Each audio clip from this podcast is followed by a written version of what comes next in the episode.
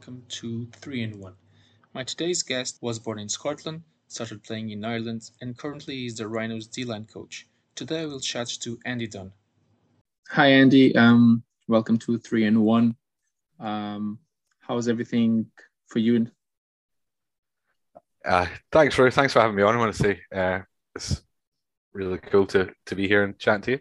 And doing really well. How's yourself? Yeah, good. All good. All good here. Excellent. Um, first question for you, like, uh, you're from Scotland. Um, where did you first start playing American football? Uh, Ireland, actually. Funnily enough, so, so, it was a kind of weird one. I moved here in 2005 uh, and like finished my schooling and stuff here. So, but I was never really much into sport. I was always very much into like music and other hobbies and stuff like that. Uh, but I had a passing interest in like, you know, I grew up in Glasgow. So, you know, football is very much a big thing in, in, in Glasgow. So you're kind of Celtic and Rangers, you know, it's a, it's a very big, uh, very big rivalry and stuff there. So you were kind of steeped in that. But when you moved away, I kind of, I got out of sport. But when I was living in England, uh, I ran into, I think I was in Cornwall at the time. I was working for a company in England. It was about 20, maybe 2010, maybe 2011 or something. Um, I was in a pub in Truro on Sunday, sitting with my mates, having a few jars, few jars, having a laugh, and uh, we got chatting to these two American guys at the bar, and uh, it turns out they were from Baltimore. So we're chatting away, and there was a game on. It was, I think, it was a preseason, or it was maybe one of the early games of the season, and Baltimore were playing, and they were. I kind of got interested. I was like, "What's this?" And they started explaining to me what American football was. I was like, "Whoa, this this is something I could definitely get into." And uh, from that conversation, then and from then, it was like, well, yeah, I'm definitely following the Ravens. These guys seem really cool. And then uh, when I moved back into when I moved back to Dublin, uh, I ended up living with uh, one of the guys who played with Vin, uh, Owen O'Brien. Yeah. Uh, he's one of my oldest mates. Um, yeah, he was playing for the Dragons at the time, the old the the Dublin Dragons, uh, who are now the Panthers. Um, and then yeah, he moved from there to the Reapers. Um, and I think there was a season or two where I was, to be honest, I was kind of sitting on the couch and I was like, geez, I'm getting really fat here, lads. This is not great. So I was like, I was looking at going, I should probably do something about sorting my fitness out. And uh, Vin, Vin turned around and he says, Man, you like football? Just come down and play football. I was like, Oh, I don't know. I haven't done really any organized sports since I was about 10. So I don't know about this. And he's like, Yeah, come on. So I went down for like a rookie day in the Reapers. And um, yeah, it was great crack. It was a lot of fun. Um, I very much enjoy the. I like the fact that the American football itself is like, it goes from like this intense tactics and this intense training, and then it's like a sprint for six seconds, and you stop and you have a little think about it. There's like, there's all these little breakdown bits where you get to reflect on everything, which I think is really really cool. Uh, there's lots of time for you to kind of work over your oh I did that bit bad and maybe I'll do that better next play and there's every every play is different and new and cool, and I kind of I, I very much enjoyed that aspect of it. Um, yeah, so my rookie season, like Beach, one of the guys we play with, John Lawler, uh, he was the guy who yeah. like uh, I, I started off with him and a couple of guys playing with the Reapers. Uh, unfortunately, my rookie season was probably as bad as a rookie season could be. Um, we went zero and eight and lost in the SBC, so we got relegated. Um, that was what 2016, 2017, maybe 2017. Um, yeah, I went from like not being able to tackle, not being very sure about it, and like you, you can see the game footage of our first game against the Admirals, uh, where you see me playing free safety, and I'm standing in my stance, and I'm just like, uh, I'm like tap tapping on my toes. I'm like, like as if I'm about to run, and it was just nerves. I was absolutely bricking myself in my first game. Like I was standing there almost shaking, trying to get the energy out of me. Um, but yeah, it goes from that to like playing against Cork again and having to like uh, tackle big running backs, and then going to. I remember playing against the Knights. It was probably one of the best experiences I had. Was the first time I played the Knights, where I had to mark Marty Caskey, who's this yeah. like giant tight end receiver. He's like good, good six inches taller than me and I remember on one running play, I'm like locked up with him. He's locked me up, and he's and I'm looking over his shoulder to see what's going. And they scored a touchdown, and he turns around to me and says, "I'm just watching you watch the game." I'm like, "Thanks, man. That makes me feel really good." oh, yeah, so... Marty was Marty was um, was on a few weeks ago actually. Oh, really? Yeah, yeah, yeah, yeah, yeah. It yeah, was on like um, I, I think three weeks ago. Oh wow! okay. Three three episodes ago ago I should oh, say. okay. Yeah. Yeah. Yeah, he's a, he's a really nice guy. He's really good. Yeah. Uh, yeah, really sound. And he give you an absolute beating as well. So I am. Um, oh, you remember? Yeah, I remember. In particular, the um, a friendly match we played against them that he scored, I think, one or two touchdowns on me. So yeah, I do remember. I talked to him about that actually. was yeah. that the friendly we played up in Belfast that time? Yeah, that was exactly it. I was actually playing safety, and uh, oh yeah, well, I think it was my first time playing safety, oh, and oh, okay. uh, yeah, so I just missed the ball, and he got got the ball like just literally like one feet away from me, and he scored a touchdown. Yeah. I was like, cool. Yeah. so yeah, that one that one he scored on. Yeah, he scored one on me in that game as well, and uh, and he ran like an out route. So he was running. I was like a it was like a post even, and I'd undercut the post, and I saw the ball coming to me. Like I turned and saw it, and I, went, and I just had flashes of, "Oh, you're taking this to the house. You're gone. Like this is great." And I I put my hand out, and all I felt was the back of the ball on two of my fingers. Yeah. And then I heard the Knights cheer. I was like, "Oh God damn it!" I was raging. So, yeah, uh, it was good. And so you play your entire uh, rookie season as a as a safety. Um, no. So the recruitment for that year for the Reapers wasn't the greatest. So I went from so I went from free safety for the first couple of games to right side cornerback for a couple of games, and then I was outside linebacker for the rest of them. So I'd play. Uh, what would it be? And our ones it would be Rover. I would have played Rover. So yeah, um, yeah, it was. It's a big change. It was a big enough change. I think it was because I was covering less area, and uh, I got to blitz as well, and I kind of enjoyed the blitz inside of it. Um, but yeah, there wasn't really much. I mean, the the Reapers was a, a good awakening because it was like you know here's here's the highest level of football in the country. You're a rookie.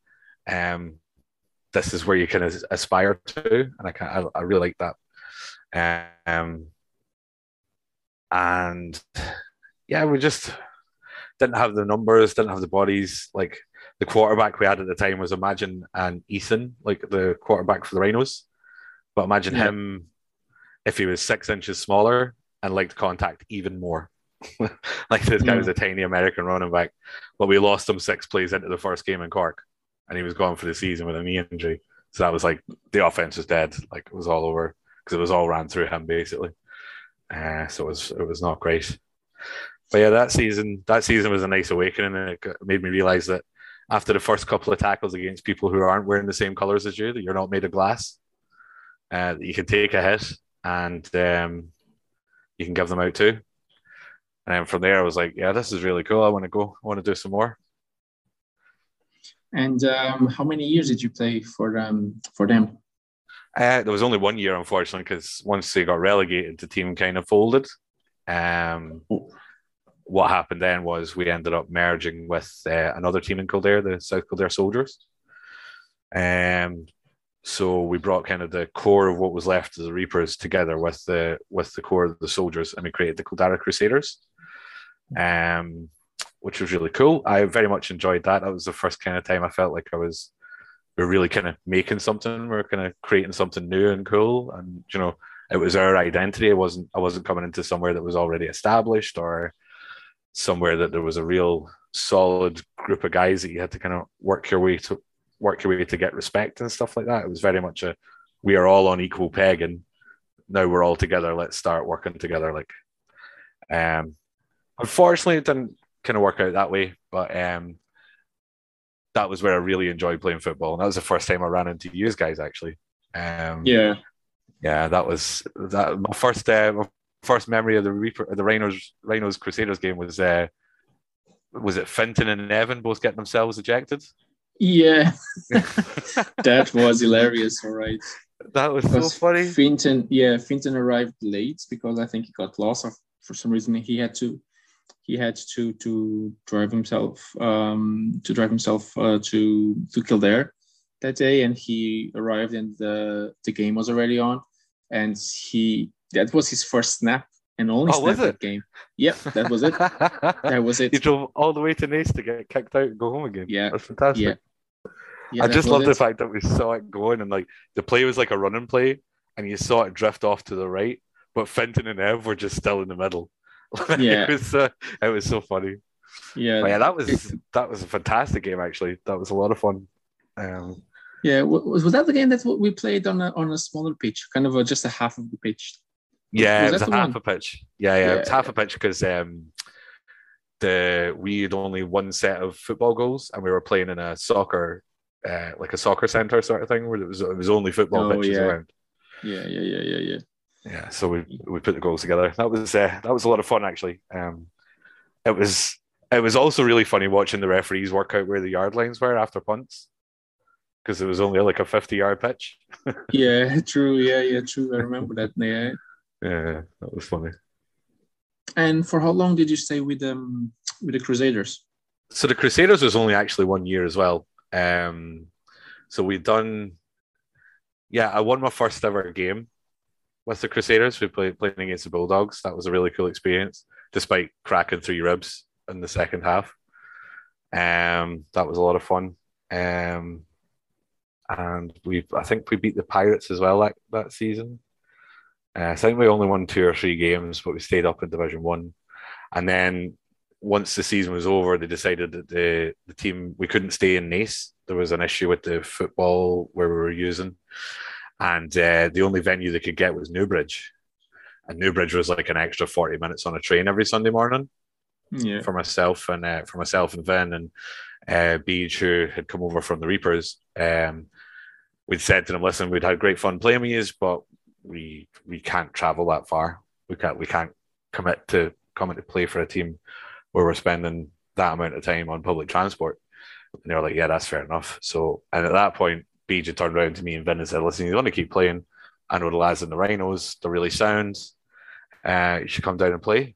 And uh, we came down on the your the first season in the SBC. Um, and the kind of yeah, then I've been with the Rhinos ever since actually, uh, which has been which has been pretty cool. Um, yeah, I really made a.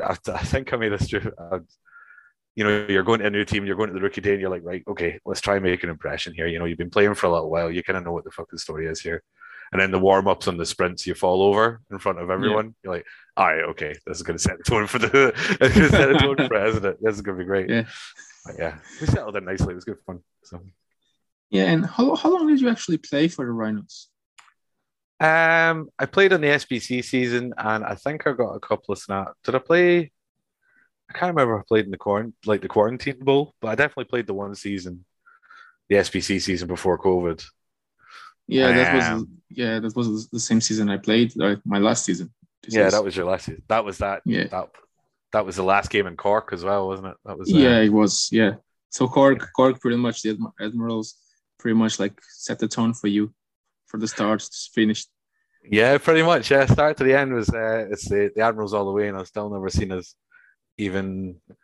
I don't think as a Reaper we scored against them because they were just fresh up from Division One the year I was with the Reapers, and they were like they blew me away with how fucking organized and outfit they were. I think from watching like the way they do their snap counts, the way they the way they lined up their offense and stuff, I was kind of just blown away with how regimented they were. Um, yeah, it was just I, I thought they were. I was like, wow, that's really cool. And then finishing it in Cork, that was a nice little finish as well. It was the first time I think I ever played like something with a stand in it. Normally it's just it's just like a pitch, but something with actual music playing halfway between and stuff like that was kind of cool. Like True. you got the cool vibe. It was nice. Like There's a, yeah, they had um, a bouncy castle and stuff like that, didn't they? That's right. Yeah, yeah. There was like a big dragon behind, or something. behind our bench. Yeah, yeah, Yeah. yeah, something like that. Yes, something mad. Yeah. Bounce, yeah, bouncy dragon, bouncy castle. Everything is the same to me. Like it's just just to make noise and like just behind behind our um, our own bench. yeah, So, yeah. And uh, so basically, you moved from playing to mm.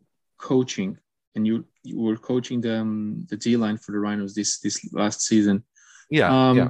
Was that something that was a goal of yours, like to be still linked with the game in a in a in a coaching role, or was like you you were talked into it?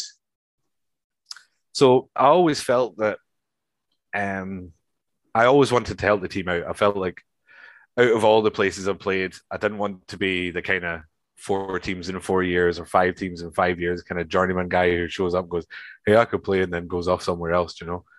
I wanted to find somewhere where I could like settle and like get a bit of a camaraderie and a group of players around me that I that I could be friendly with and enjoys, you know, taking time out of my week to go and train and and play games with, you know. And yeah. the Rhinos were definitely that group of guys. Like they're all very, very sound, very welcoming, um, really nice guys, but really tough competitors, which is something I really appreciated as well. There's a lot of passion on both sides of that ball um, from a lot of the guys actually that you see.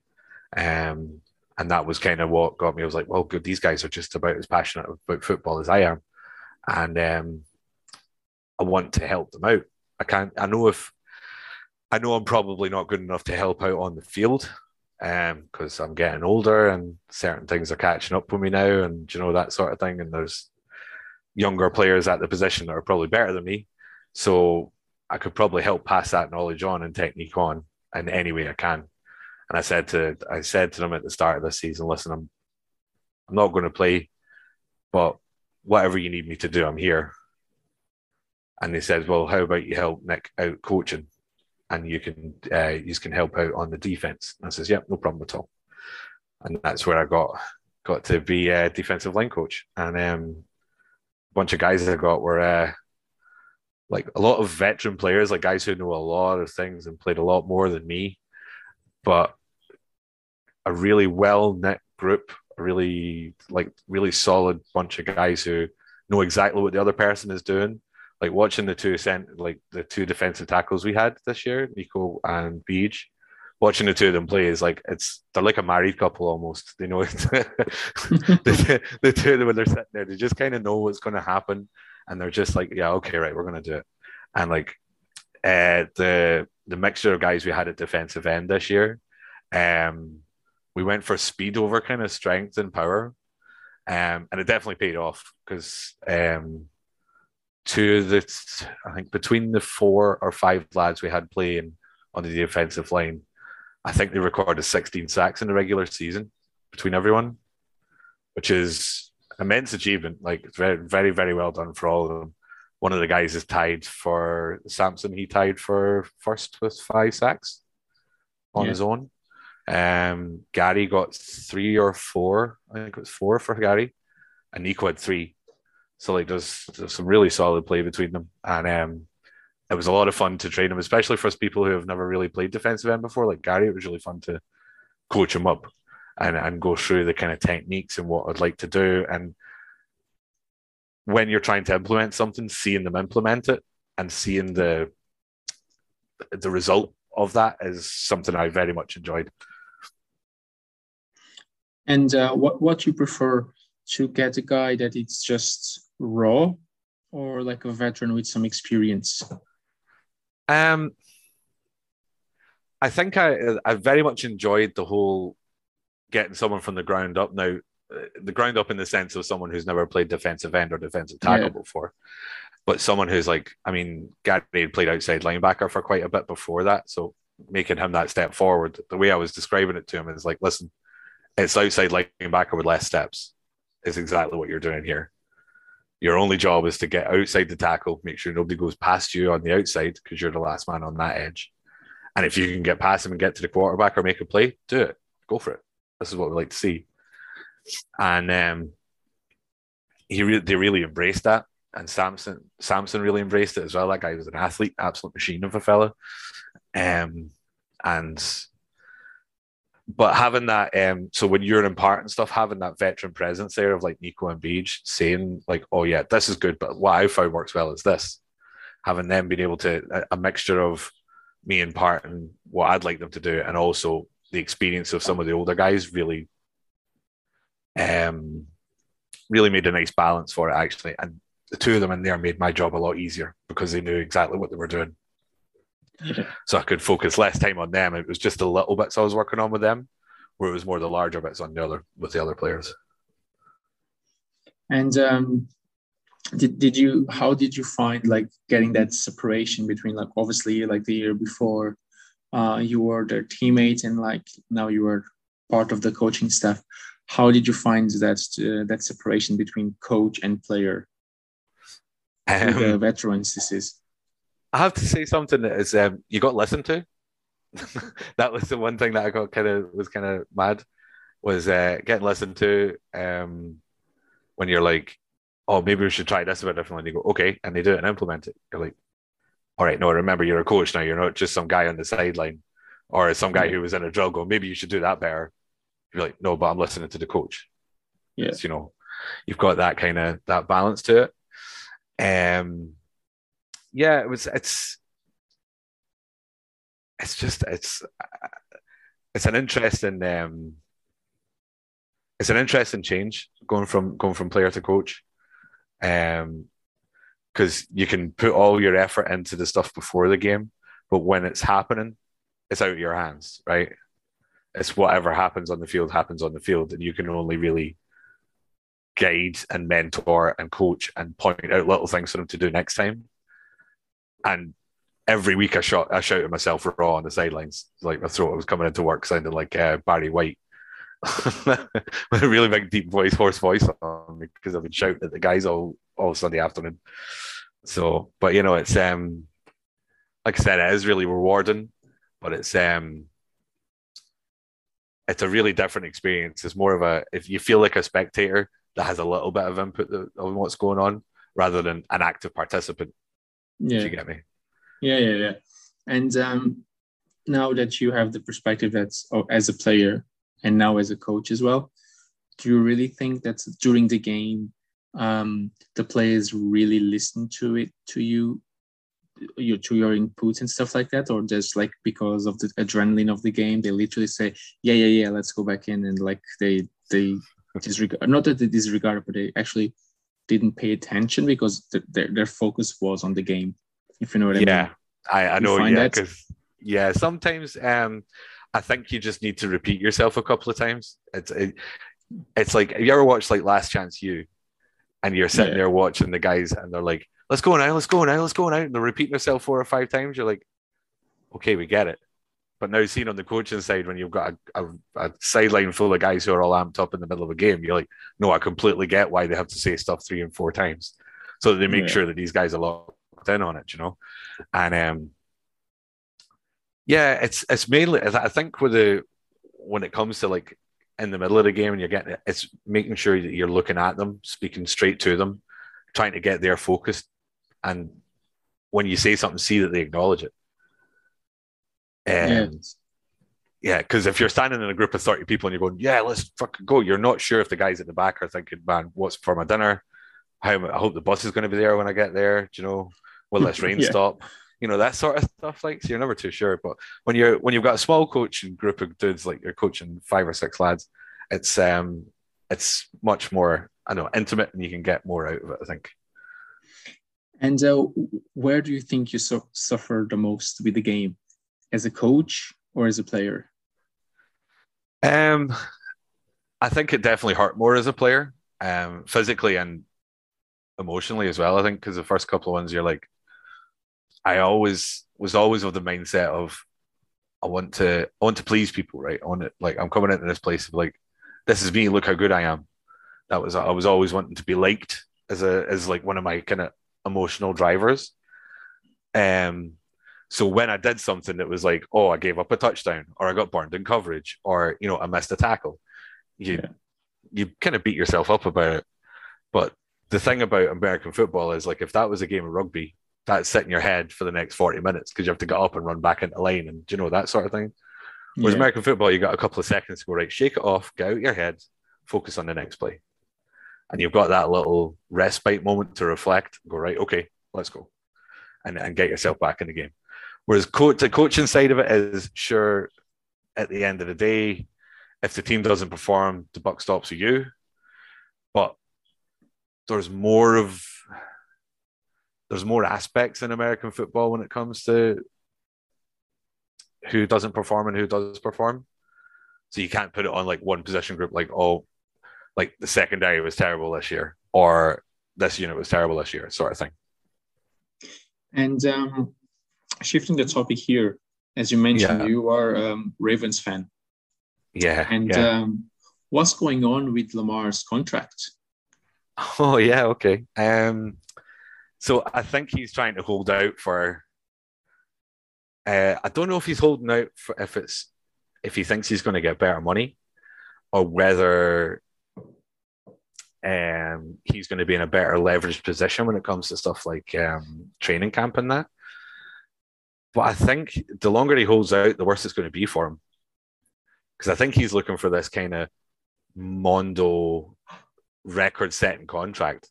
And he, if he's looking for it from the Ravens, that's not the sort of organization that gives them huge uh, market and contracts. We haven't ever really done that. I don't think. I think maybe with Ray Lewis, maybe Joe Flacco after he won the Super Bowl. Was he the highest paid quarterback at that time? I think I think he was when he signed during that offseason. Somebody else signed another contract, but for like okay. whatever days. He was. I, I, can't remember off the top of my head, but Joe Flacco was like, uh, yeah, yeah. January Joe was Mister. He was Mister Twenty Five mil a year, I think, at the start of that contract. So, but to be fair, he came off like the greatest postseason of uh, quarterback in recent history. Right, it was like eleven touchdowns, no interceptions. However many thousands of yards, uh, about a thousand yards or something between the four games. Um, so I think he kind of earned that. But then he was like, well, I'm just going to get really complacent. And he only had like one great run out of him. But with Lamar, I think it's the guy's a generational talent, right? He's a completely different athlete to anyone else who's really sat in there uh, in the in the pocket. Um, because he's got a good arm, he's got a, he's got good focus and good like good vision. His I think the only problem he has and what they really focused on last year is maybe his blitz recognition isn't as great as it should be. And I think what teams were doing was they were f- putting blitzes on and leaving like a little gap for him to, because they'd see his tendency to step up in the pocket and then bail out of a B gap. And that would be like, you know, your highlight reel Lamar Jackson scramble. But a lot yeah. of the times they've got a guy sitting in the hole waiting for him to do that. So you didn't see as much of that there and he got really frustrated with us. Um, but I think he's uh, like with the line getting better and with Ronnie Stanley coming back, I think he's going to go back to his old form again. Now, there's a lot of talk about the way the Ravens or the wide receivers they've got like what we've got Bateman and Duvernay and James Proche, these like second and third year wide receivers.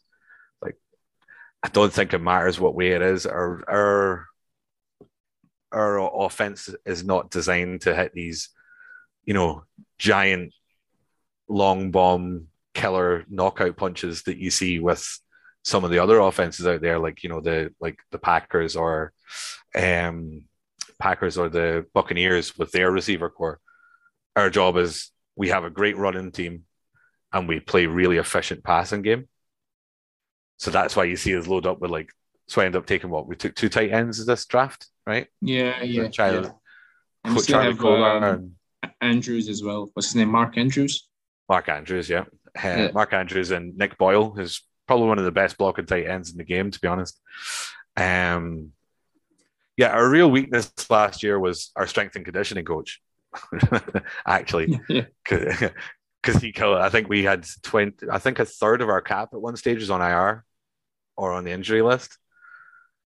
Like that's how that's how bad we were injured and we're we're starting guys who are coming off like basically we're on Craigslist looking for cornerbacks and stuff. It's it's it's not a good look for for that sort of team. But um, I think there's going to be a bounce back season. If there's going to be one, it'll be this year, and I think Lamar will be in for the MVP talk again this year. Um, and if he gets anywhere near us, he's probably he's probably going to be top three in wages for a quarterback. I think I reckon. So he's going to be up there with like, um, was it Josh Allen and Josh Allen, and uh, Patrick Mahomes. Yeah, I'd say that they'll Well- be the top three. I'd say. yeah. Well, uh, it's actually uh, in terms of like QB, QB money. Yeah, is it not? Oh, sorry, No, it's uh, what's his name? Uh, I can't remember his name. Uh, Aaron Rodgers, Kyler Murray, and uh, your Deshaun Watson. They are the top three. Oh, okay, yeah, sorry, I forgot about Deshaun. Yeah, That's Yeah. Mr. Mr. Mr. Pending losses. Yeah, and uh, Um, I, I I think that's why that's why Lamar Odom is like like holding his stand like as in look I I have a league MVP I don't have like 30 civil lawsuits over my head pending Mhm. so I think I deserve all my money guaranteed in my eyes either that or he wants out of Baltimore it's one or the other yeah. And if there's a team that's going to take him, he'll probably go back to Miami, which is going to be the that'll be the thing. He'll probably if they. So if we tag him next year, we probably only be able to use two tags. I think you can only use two tags on a player. So we tag him the first time if we don't come to a contract this year. Um, he'll play on that tag hopefully, and then if they go to try and tag him again, if they if they have to go to the second tag, he's getting traded, and Oh, yeah, he'll probably end up in like, uh, Miami. you you- can tag him for the rest of his career, but like every time you tag him, like a second tag and a third tag, it's like Yeah. the tag. It's whatever the price increases plus extra percentage um, because it's the second time that you are tagging the guy. That's why Washington tagged uh, Kirk Cousins twice, and the Hmm. third time, if they wanted to tag him a third consecutive season, like like 120, 120 million or whatever it was back in the day. So you can Yeah, only yeah. imagine that's like one player was taking like a, a third almost of the uh, the cap space back in the day. Yeah. So that's that's why like they say, okay, bye now. Yeah, and then he went off to uh, Minnesota and didn't really do that much. well, true, but he got he, he got rich there. He did. He got very rich. Yeah, Yeah, so- million reasons to stay in Minnesota. So yeah, and again with a new contract. yeah, definitely. And uh, since you were like so high on the on the Ravens, and I understand that as a fan, what do you think would be their record? Um, I'm actually looking at the schedule now. Um, looking at this, looking at this, I'd say, oh, we're playing the NFC South this year, so and the East. So It's a, I'd those are easy probably games. say, what's that? Those are easy games apart from the the Bucs. Yeah, the Bucs, the Saints would be easy. We've got the Jags. Um, last time we played the Jags was in London and they battered us um, because we were really, really jet lagged. Uh, but I reckon, I mean, if the division goes okay and the Steelers regress, like I really, really hope they do, um, probably looking at about 11 wins. Eleven. 10, 11, 10 or 11 wins, I'd say. We'll definitely be in the show for the playoffs this year, I think. Out of uh, out of the AFC, like uh, I don't know if we win the division. The Bengals are still really good, and that really upsets me because Joe Burrow Yeah. is Joe Burrow and Ja'Marr Chase are just he's Ja'Marr Chase is just another another type of athlete. Like the guy's amazing. Yeah, he is. Yeah. Um, yeah, I don't think we beat the Bengals. We'll sweep the Browns because the Browns are going back to typical form of making stupid decisions. Yeah, vintage Browns, and then you also have the the Steelers. Um, Yeah. And I really hope I really hope the Steelers will regress back. So, looking to start a new quarterback and um, try and like rebuild their identity after the Big Ben years. Um, be an interesting one to see whether they whether they go back to go back to form or kind of drop off a little bit. It'd be interesting to see. I hope they drop off because I just don't like the Steelers. Being a being a Ravens fan. Um, but I think to be honest, like out of the out of the divisions, I think we've probably got one of the best divisions in the in the AFC. To be us, us the Bengals and the Steelers. If the Steelers kind of stayed to form, um, and then the only one that really competes is the AFC East, right? Which is Bills, Pats, Dolphins. Yeah. Kind of the, the kind of the closest in that in that respect. But like that stretch at the start of October for us, we've got so end of September we're playing the Patriots, and then it's Bills Bengals, and both of them are away games. That's going to be rough. But uh, some of the best football you'll see in the AFC, I think, to be honest, or maybe even the best football you'll see in the league. It'll be those games. So you put too much faith, uh, all, all that faith in, in in Lamar, or it's more so like on the on the coaching staff. Um, now speaking of, actually speaking of coaches, like what we were saying about the, the Bills and the Jet, sorry, the Giants, uh, and their bad front office and coach and stuff. I think the opposite is the same with the Ravens. They've got some like I'm I'm not really much I'm not trying to sound too much of a homer here, but um like John Harbaugh has done such a great job. Um like really long tenure um head coach, uh really solid. And the one thing that you hear about him from all the other play, like ex players and guys who have been in through the organization is he's amazing at the way he changes up his styles, and everything is like kind of different, and whatever he gets to work works for everyone, which is kind of something really cool to uh, to try and aim towards.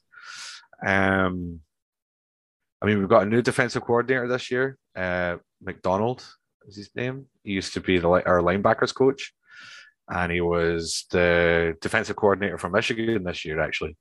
Um, so he was a guy who was working with David Ojabo and Ben Hutchinson. Was he was the guy who was drafted second overall this year? Yeah, yeah, yeah. So he was working for them with Michigan. So we got him this year, and he's um, so it'll be interesting to see what our defense is going to look like because before that with uh, with Martindale, and then even longer in the past with that with Dean Pees, we had some of the most exotic, strange looking defenses you'd ever see. Um, I think it was kind of one of the reasons why you had a lot of a hard time guys getting used to playing defense for the Ravens because it was just really weird for them to adapt because of how many different coverages we used and different looks and changes and play calls in that. Um, but when you come to the front office and the way we like construct the team, um, Eric DeCosta, the guy who took over from Ozzie Newsome, Um, yeah, I don't think he's put a foot wrong since he's taken control.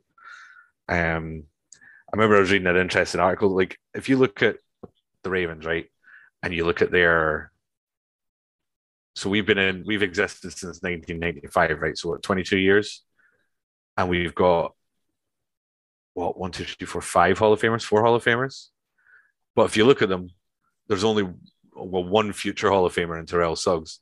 Only one of them is in a premium position, right? Yeah. Guys who are like quarterbacks or pass rushers or anything like that. It's all like middle linebackers and offense. Well, oh, an offensive tackle. Sorry, I forgot with Jonathan Ogden. But you're looking at like Marshall Yanda, uh, Ed Reed, Ray Lewis. These guys who are the best at their jobs who ever played the game, but they're not at positions that you would throw massive amounts of money to, right? And uh, it, corner you would, for example, and you have pretty good corners. You have Peters and you have uh, Marlon Humphreys, not Humphreys. Um, yeah, Marlon Humphrey. Yeah. Yeah, Humphrey. Yeah. Yeah, Marlon Humphrey. Yeah. So but like, yeah, he got, he got paid as well, actually, last season, he did. didn't he, Marlon? Yeah. Yeah, it was uh, quite a big contract. I think it's uh, somewhere in the region of 50 something million. I think he got the bag anyway. Yeah, he did. Yeah. Um, and I also saw that his um, his base salary this year just convert just got converted to a signing bonus. So we're making cap space for a move, but it looks a bit that was up today in the news. So I expect we might see some sort of veteran wide receiver move for like a one year rental. Uh, probably in the next Who would you like days. to see? Who would you like to see? Since like there are quite a few there. Um, who's in the free agency at the minute? well, the free agency, it's only Odell. Well, not only only Odell, like there are more there, but like as in big names, let's say it's only Odell. But if he wants just uh, to trade for uh. somebody, you have DK Metcalf. Uh, that's probably the the T. most Hilton guy. Didn't he return to the Colts? Did they did they take him back? Did they?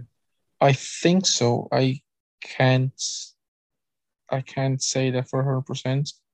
I'm not 100 percent sure, I should say, but uh, I think he's back with Indy. Okay. But Because um, he's it says so. it looks like he might because the list here is like it's it's all old players, right? So you're looking at what like um yeah, Cole Beasley, T.Y. Hilton, you wouldn't Will Fuller, but he that man's a walking um he's a walking ACL tear. You probably wouldn't take him. Yeah, Odell Beckham Jr. maybe. I don't know.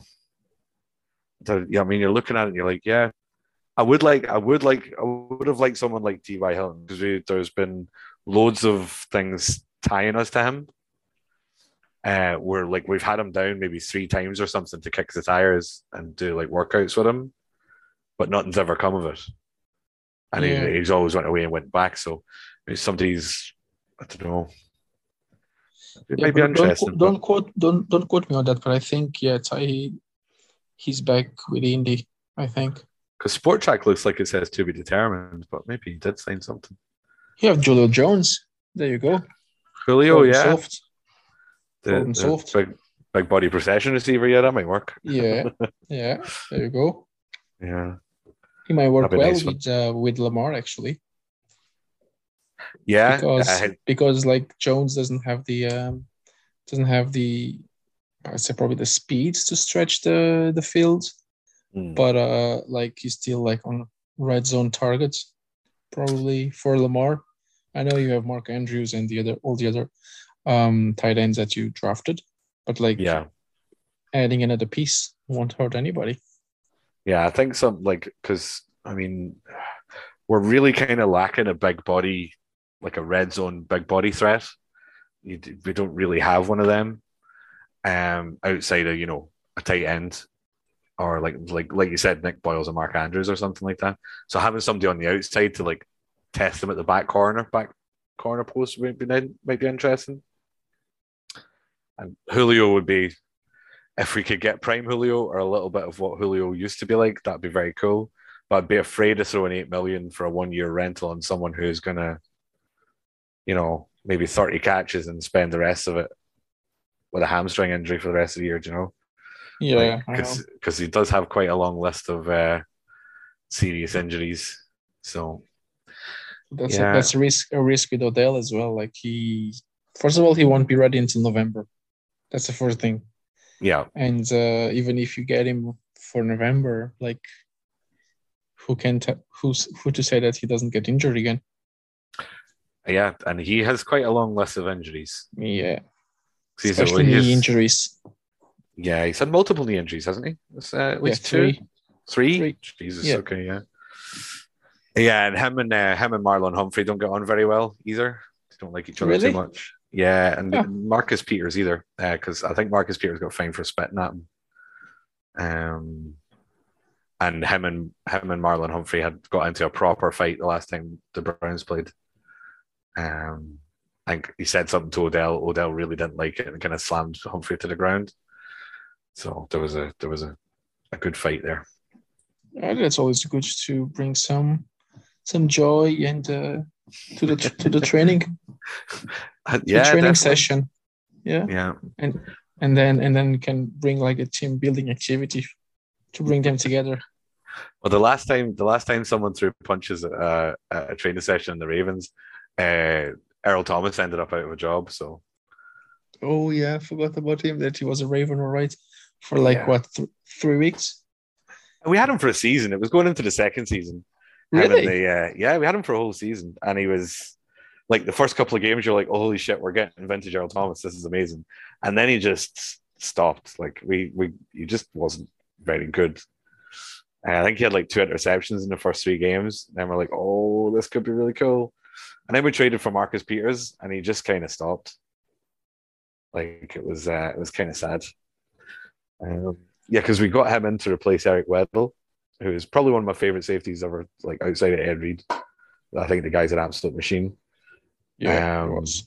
Yeah, and he was when he was playing for the Ravens, he was the green spot on the defense. So it meant he was the guy call making all the play calls, which um, Yeah. Which for somebody who came in as a first year, like first year um, free agent coming into a new team, having him calling the playbook. That's a big rub on him, like you know.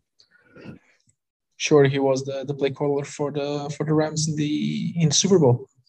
Oh yeah, of course. Yeah, I forgot he actually got a ring out of that, right? He did indeed. Yeah, that's very cool. That's very So did Odell. He did. yeah. Yeah. I am. I well, he got a ring for it. He didn't actually do much in that game either, did he? Sure, he scored a touchdown, the first Did he get a of the game for the Rams. Yeah, Uh, considering kind of a wheel wheel route. Um, that uh, he got in isolation one on one with the uh, the slot corner, and he pretty much decimated the guy Oh, basically okay. with the speed. Yeah, Yeah, two and catches, then, like- fifty-two yards will do that. Yeah. Okay. Yeah, yeah, yeah. Like, uh, and then like the second, I think it was the second quarter, like the start of the second quarter, just busted his knee, and uh, Yeah. that was that was the end of the game for Odell with like whatever, like three catches for like fifty-two yards or whatever, whatever it was, like fifty, like whatever. It Yeah. wasn't too bad, but that was it. That was the end of the story and uh, the ring for Odell. Yeah. Yeah, he see, I always really liked him because like his route running is so crisp, right? Like like in his first couple of years, you're like, wow, this guy's like a monster. Like he's he it's almost like he ran his routes on like a rail and just whatever way like his his when he plants on the ground and turns on his cuts, you're like he just blew people out of the water and his amazing ability to catch as well. I know everyone's like, "Oh my god, that over the over the helmet catch and stuff." But like even just regular bits or catching in traffic or catching with a corner hanging off him, he was like superlative. He was really really good at what he did, you know. Um, and then the injuries started building up, which you know when you played that long in the league, it'll start adding up on you, right? Yeah, yeah. The wear and tear is real. Yeah. And the last question that I want to ask you, um, since like uh, we were talking about wide receivers for the for the Ravens, um, Yeah. because like as as you were saying before, like Lamar doesn't have um, the, the style to, of game to put the, the ball downfield. Do you think that's that's the main reason why um, Hollywood Brown left the team? That he got frustrated with that and decided to uh, Um, say say wave wave wave his goodbye. No, so like there was a whole.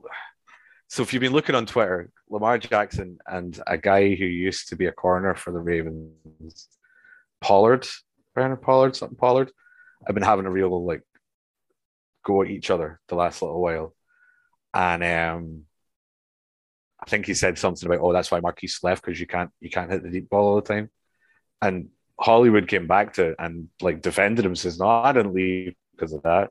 I left because I didn't want to block 50 times a game. It, Yeah. was, it was the whole thing. It's like he he wanted to go and be the the big splashy wide receiver.